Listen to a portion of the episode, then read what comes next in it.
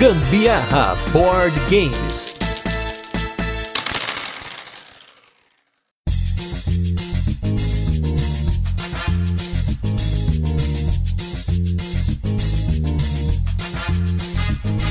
Fala galera, beleza? Aqui é o Gustavo Lopes e esse é mais um episódio do Gambiarra Board Games, o seu podcast filler sobre jogos de tabuleiro que faz parte da família de podcasts Papo de Louco. E nesse 41 primeiro episódio de resenhas, eu vim aqui solo, nesse episódio especial, para fazer uma resenha completinha de um jogo exclusivamente solo que eu já comentei algumas vezes nos nossos destaques da semana, que é o jogo Friday, do designer Friedemann Fries. Eu estou gravando esse cast sozinho por se tratar aí de um jogo exclusivamente solo, então os destaques da semana vão ficar para o nosso episódio regular da semana, então bora direto pro jogo.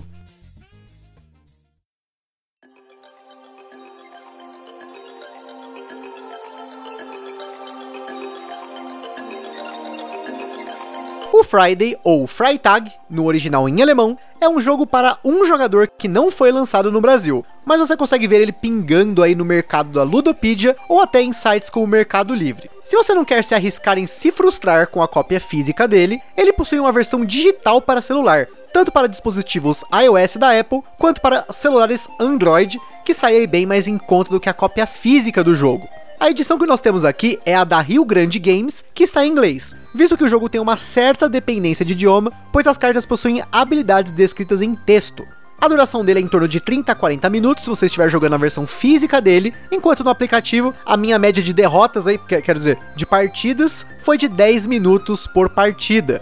O Friday tem como mecânicas aí a gestão de mão e o deck building, né, que é a construção de baralho. No episódio passado que a gente falou sobre o altiplano, eu mencionei como que funciona o deck build. Se você quiser saber mais sobre o deck build, até o bag building, que é o caso do altiplano, volta depois um episódio aí no nosso feed. E na nossa escala de complexidade, o Friday recebeu 3 de 10. No Friday, você controla o Friday, que é um maluco que vive numa ilha remota e precisa ajudar o famoso Robinson Crusoe que naufraga nessa ilha. Você precisa ajudá-lo a sobreviver na ilha e prepará-lo para que ele possa enfrentar piratas que estão chegando atrás dele e também para que ele possa usar um desses barcos desses piratas que ele derrotar para vazar da ilha. O jogo se passa numa sequência de quatro rodadas, sendo as três primeiras uma sequência de perigos de nível verde, amarelo e vermelho, e a última rodada, a batalha final com os dois barcos dos piratas, que são duas cartas de piratas que são sorteadas no início da partida dentre as 10 disponíveis na caixa do jogo, dando aí a esse jogo uma certa variabilidade de partida para partida, pois você nunca sabe quais piratas vai enfrentar. Você tem três baralhos à sua frente que vão ser combinados ao longo do jogo. O primeiro baralho é um baralho de luta, né, de poder, vamos dizer assim, que são as cartas com as quais você começa o jogo e vai utilizá-las para enfrentar os primeiros perigos. Você tem cartas que têm o valor de menos 1, 0, 1 e 2, se você jogar no nível 1. E conforme você aumenta o nível de dificuldade do jogo, você inclui cartas piores no meio do baralho quando você já começa o jogo, né? Porque depois você vai incluir mais tranqueira aí para piorar a sua situação. O segundo baralho é o baralho de perigos. Todo turno, você saca duas cartas de perigo e escolhe uma para enfrentar. Aqui tem uma parada bem bacana, porque a carta tem na parte de cima dela o perigo que você vai enfrentar, com diferentes valores de luta, né, que é do nível verde, amarelo e vermelho, e na parte de baixo, quando você vira ela de ponta cabeça, uma nova carta de poder que vai adicionar ao seu baralho de luta, se você enfrentar esse perigo e vencer. Cada uma dessas cartas representam perigos, como explorar áreas inóspitas da ilha, enfrentar animais selvagens ou até enfrentar alguns canibais, que são as cartas mais poderosas aí, mas as mais difíceis de se obter. Para vencer esse perigo, você precisa sacar cartas do seu baralho de luta até alcançar ou superar o poder exigido na carta, dependendo da rodada que você está, que são aquelas coisas que eu comentei: verde, amarelo vermelho. Você tem um limite de cartas que você pode sacar de graça, que está marcado na carta de perigo, e se você quiser sacar mais cartas para continuar enfrentando esse perigo, você pode pagar um ponto de vida para cada carta extra que você sacar. Se você vencer o perigo, você vira a carta de ponta cabeça e coloca ela no seu descarte do baralho de luta. Assim, ela vai entrar nesse baralho quando acabar a pilha e você precisar embaralhar tudo de volta.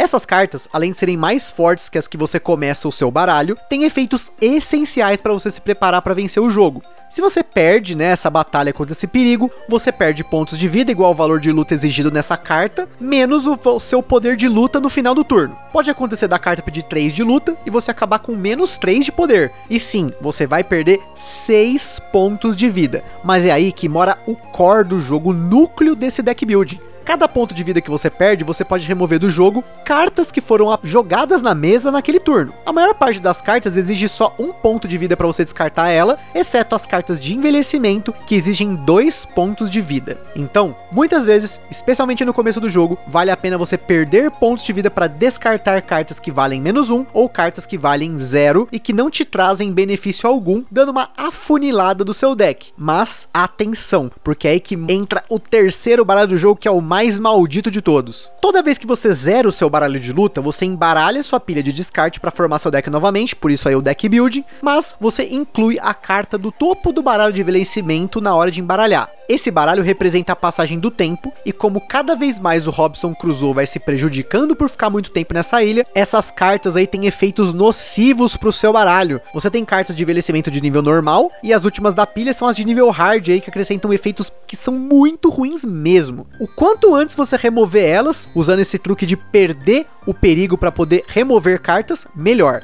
Se esse deck de envelhecimento acabar, o Robson Crusoe morre de velhice e você perde o jogo.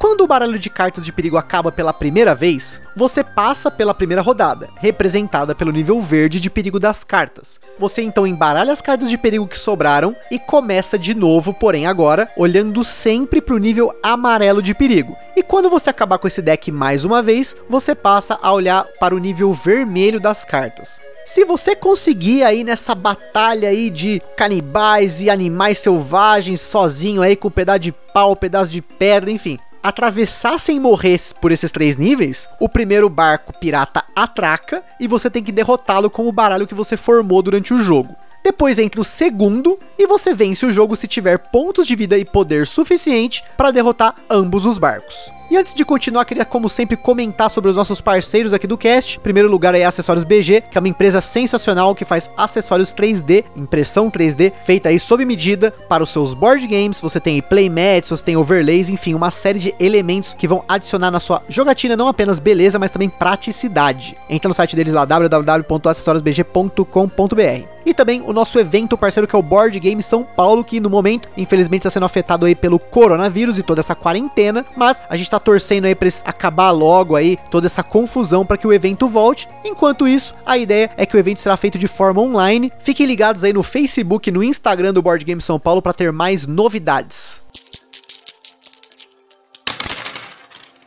O Friday é um jogo da série Freitag Project, ou Projeto Sexta-feira, que são jogos que o Friedman Freeze criou especialmente durante suas sextas-feiras, um tema um tanto quanto incomum. Inicialmente, alguma coisa no jogo tinha a ver com o Friday ou com a sexta-feira, mas depois ele ligou foda-se aí e virou qualquer coisa que ele fez às sextas-feiras.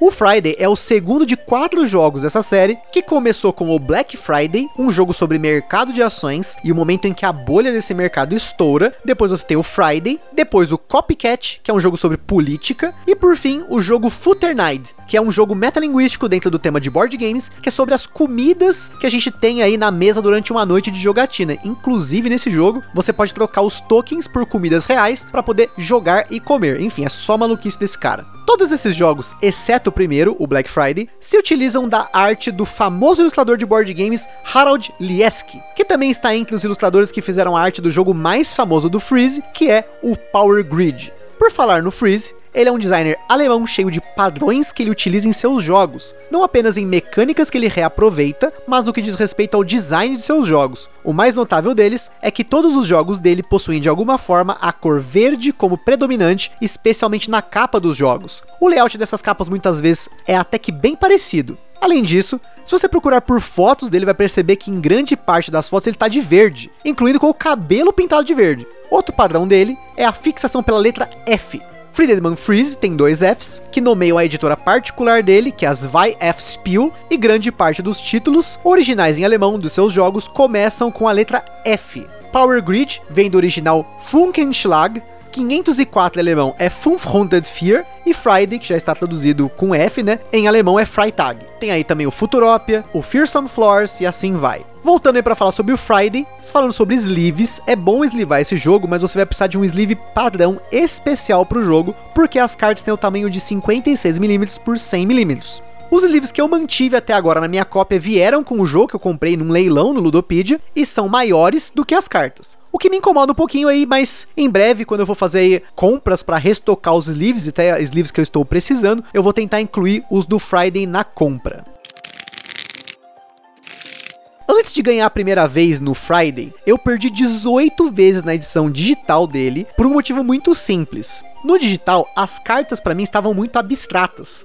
Por mais besta aí que isso pareça, né? O manual ele deixa muito claro que a qualquer momento você pode olhar as pilhas de descarte, contar quantas cartas tem em cada baralho e olhar o que você já destruiu e quais tipos de carta tem nos baralhos iniciais e de envelhecimento. No manual lá tem o guiazinho, ele fala carta a carta que tem em cada baralho. Como no digital eu ia tudo no automático, né? Eu não prestava atenção nessa parte que é crucial pro jogo, eu perdia muito fácil, porque eu não tava prestando atenção. É, esse elemento é essencial para você pegar o jogo. E aí até vai um pouquinho de dicas aí de como você jogar o Friday, se você já tem o jogo e ele tá parado porque você perdeu muito nele. Tem até pessoas que entraram em contato com a gente no nosso Instagram, comentaram lá que nunca ganharam a partida de Friday. Aí vai algumas das minhas estratégias para eu conseguir ganhar nesse jogo. Mesmo assim, não são garantidas, porque o jogo tem uma variabilidade muito alta, porque os baralhos estão sempre embaralhados, então o que vem, cada hora vem de um jeito. Antes de mais nada, você precisa eliminar do seu deck as cartas que não trazem benefício algum, que são as cartas de menos 1 e 0 que não tem nenhuma habilidade. E por que, que eu falo com habilidade? Porque você começa com uma carta que ela vale 0, porém ela te dá 2 de vida, e essa carta é mais do que essencial, porque você tem cartas de perigo que quando você vira elas de ponta cabeça, né, você pode copiar essa habilidade de ganhar 2 de vida, e aí você vai ganhando vida estacado, assim, é sensacional. Essa carta é essencial para sua jogatina, nunca descarte ela. Além disso, você vai ter que limpar o baralho e ao mesmo tempo tentar colocar o máximo cartas de luta com poder alto logo no nível verde, pois assim você diminui a dificuldade do jogo nas etapas amarela e vermelha, ao mesmo tempo que acrescenta essas cartas fodonas ao seu deck de poder. A estratégia é essa, mas executar ela é muito complicado, ainda mais se você aumentar o nível de dificuldade, porque no segundo nível você já começa com uma carta de envelhecimento no deck, em vez de né, só quando depois que você passa né, por uma rodada, isso faz uma diferença do caramba, e no terceiro tem isso, mais mais uma carta que chama Muito Estúpido, que ela entra no baralho de envelhecimento e ela é cabreirona. E no último nível você soma tudo isso, além de dois pontos de vida que você tira e deixa na caixa do jogo. Você começa com 20 e vai até 22. Nesse último nível você começa com 18 e vai até 20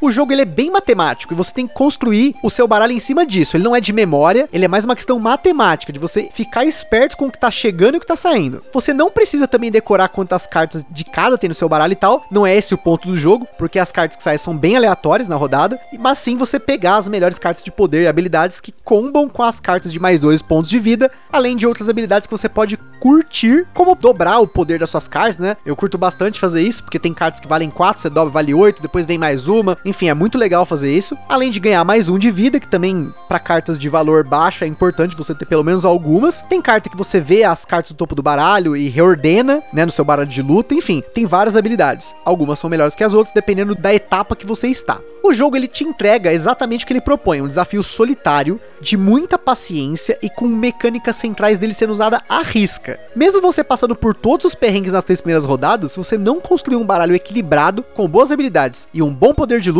você não vai derrotar os piratas. É, é matematicamente impossível. Já aconteceu comigo uma vez, de eu chegar nos piratas e não conseguir derrotar porque eu não tinha poder suficiente mesmo usando tudo. Isso até é uma das coisas que eu mais vejo a galera comentando que se frustrou no jogo. Você passar aí por esses altos perrengues para chegar no pirata e morrer na praia. Eu confesso que eu já joguei muitos jogos eletrônicos que me dão essa mesma sensação de dificuldade, entre aspas, frustração, especialmente aqueles jogos rápidos de celular que você tem que avançar por uma fase até morrer, tipo Flappy Bird, Zombie Tsunami, Temple Run, whatever, em que você morre bastante até você conseguir uma jogada que você cumpre o seu objetivo, que você queria fazer, né? Se você não gosta desse tipo de jogo hardcore, nem passa perto do Friday. Mas se você é como eu que gosta de um desafio meio masoquista até como esse, ele é um jogo que vale a pena você caçar por aí em Ludopedia, no Mercado Livre e tudo mais, até importar ele, se for o caso. Eu tenho me visto jogando bastante o Friday, como eu falei, eu já tenho, se eu não me engano aqui, vamos conferir aqui no nosso BG Stats, eu tenho 22 partidas de Friday. Sendo que dessas partidas eu só ganhei duas de 20 22 partidas. Então eu tenho aí 9% de vitória, segundo aí o BG Stats, para quem não conhece, é um aplicativo para você registrar as suas partidas nos de board games, né? E depois ter algumas estatísticas, como eu já comentei em alguns episódios, para nós aqui do Gambiarra Board Games, isso é muito importante. Ele é bem útil pra gente construir esses episódios, falar do tempo de jogo e tudo mais. Mas se você curte fazer isso de alguma forma, tá aí uma mais uma dica além do jogo da semana. Ainda mais para quem gosta de deck building aí e está se vendo nessa quarentena, né? A gente tem falado bastante disso de quarentena, de jogar solo, né? O Friday para mim tem sido uma ótima opção, até pros dias que a Carol não quer jogar, ela tá cansada tal, eu falo, pô, vou pegar aqui um Fridayzinho, né, pra me divertir. Enfim, é um jogo que me surpreendeu muito. Eu, inicialmente, eu achava que eu não ia curtir ele, por ser um jogo somente solo, eu não ia,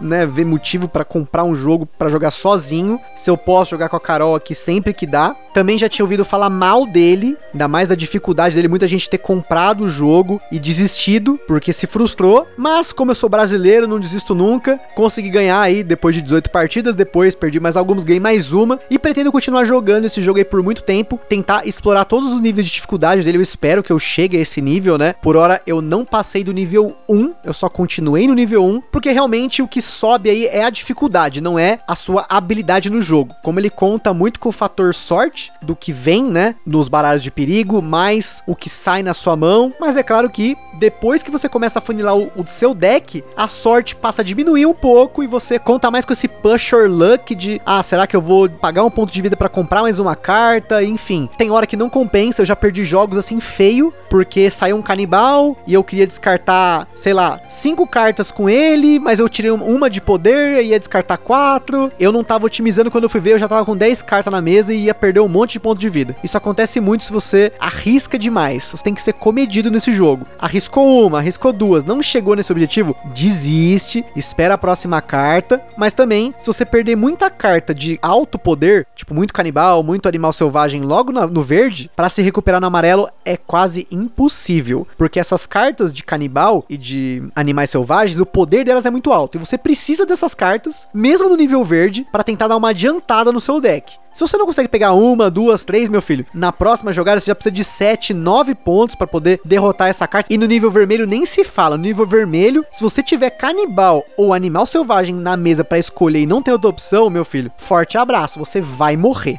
E é isso aí, galera. Ficamos aí com um episódio solo do Gambiarra Board Games, falando de um jogo específico. Lá no site do Papo de Louco você vai encontrar um único link para conhecer sobre o jogo, que eu coloquei um link do Rado Runs Through, um canal que eu gosto muito, falo muito dele aqui. Foi o único vídeo decente que eu encontrei que expressa não somente uma opinião sobre o jogo, mas até como jogá-lo. Você vai ver o Rado lá jogando o jogo. A única coisa é que esse vídeo tá em inglês. E no nosso Instagram você vai ver as fotos do Friday na nossa mesa Ludo Table. E como sempre, se você já jogou ou comprou um jogo que a gente falou aqui no podcast, quer dar uma opinião também sobre o Friday, que a gente comente aqui no podcast, ou sugerir até um novo jogo pra gente jogar, um jogo somente solo, você conhece outro jogo só solo, você quer me indicar aí pra eu adicionar na minha coleção, se é que a gente consegue arranjar esse jogo aqui no Brasil, manda uma mensagem pra gente no Instagram, lá no direct, ou um e-mail no contato arroba.